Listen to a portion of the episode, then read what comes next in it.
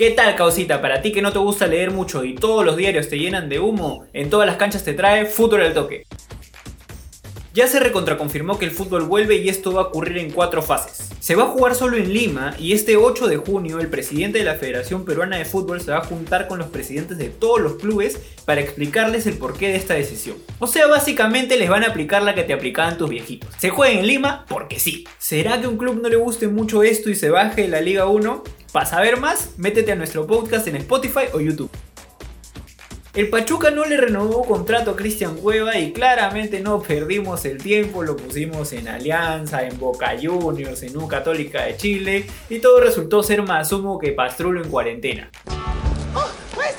De todas formas, Néstor Bonillo comentó que confía en que el jugador va a salir de esta situación y que tiene la posibilidad de seguir su carrera en muy buenos clubes. Seguimos en México y los equipos que se quedaron sin contratos televisivos están buscando la manera de hacer plata. No le han hecho caso a Chávez Iglesias y no han creado su Cuervos TV, pero sí están viendo la posibilidad de vender jugadores. Según el Bocón, el León de México pondría en la lista de transferencias a Pedro Aquino por 5 palos gringos. De ser así, esperemos que el peruano encuentre una muy buena oferta y que siga jugando en el extranjero. Que Dios lo bendiga. El portal Medio Tiempo de México, güey, informó que los Pumas de UNAM están interesados en el portero peruano Alejandro Duarte. Si se da, llegaría en calidad de préstamo con opción de compra al equipo de la universidad, el equipo del profesor Girafales. Ese es mi amigo el Puma.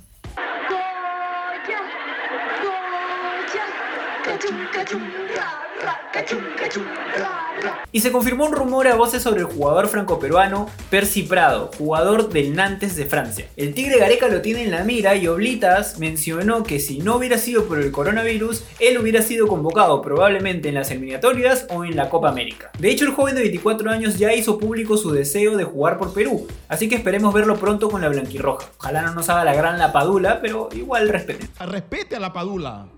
Respételo a la padula. En la Bundesliga, el Leverkusen por un momento nos hizo pensar que le iba a robar puntos al Bayern, pero todo fue una vil ilusión. Así como tú te ilusionas pensando que Vizcarra va a levantar la cuarentena. El Bayern prendió la máquina y le metió 4 pepas. Con esto el equipo de Múnich mantiene su diferencia de 7 puntos y sigue siendo el favorito para llevarse la liga alemana, otra vez. El Bremen, el equipo traillado, Claudio Pizarro, perdió por la mínima contra el Wolfsburg y complica su situación en la zona de descenso. Pizarro se sigue recuperando de su lesión y los hinchas solo esperan que vuelva la leyenda para salvarlos, aunque sea para llegar al repechaje. Y para terminar, pues que nos vamos a España, tío, con una noticia que a mí me mola muchísimo. Que vuelve la liga, joder, y vuelve con tremendo partido, el derby sevillano, Sevilla versus el Betis, jueves 11, 3 pm, hora Perú, y lo puedes ver por Así que nada, gente, esto fue todo y ya nos vemos en el próximo Fútbol al Toque.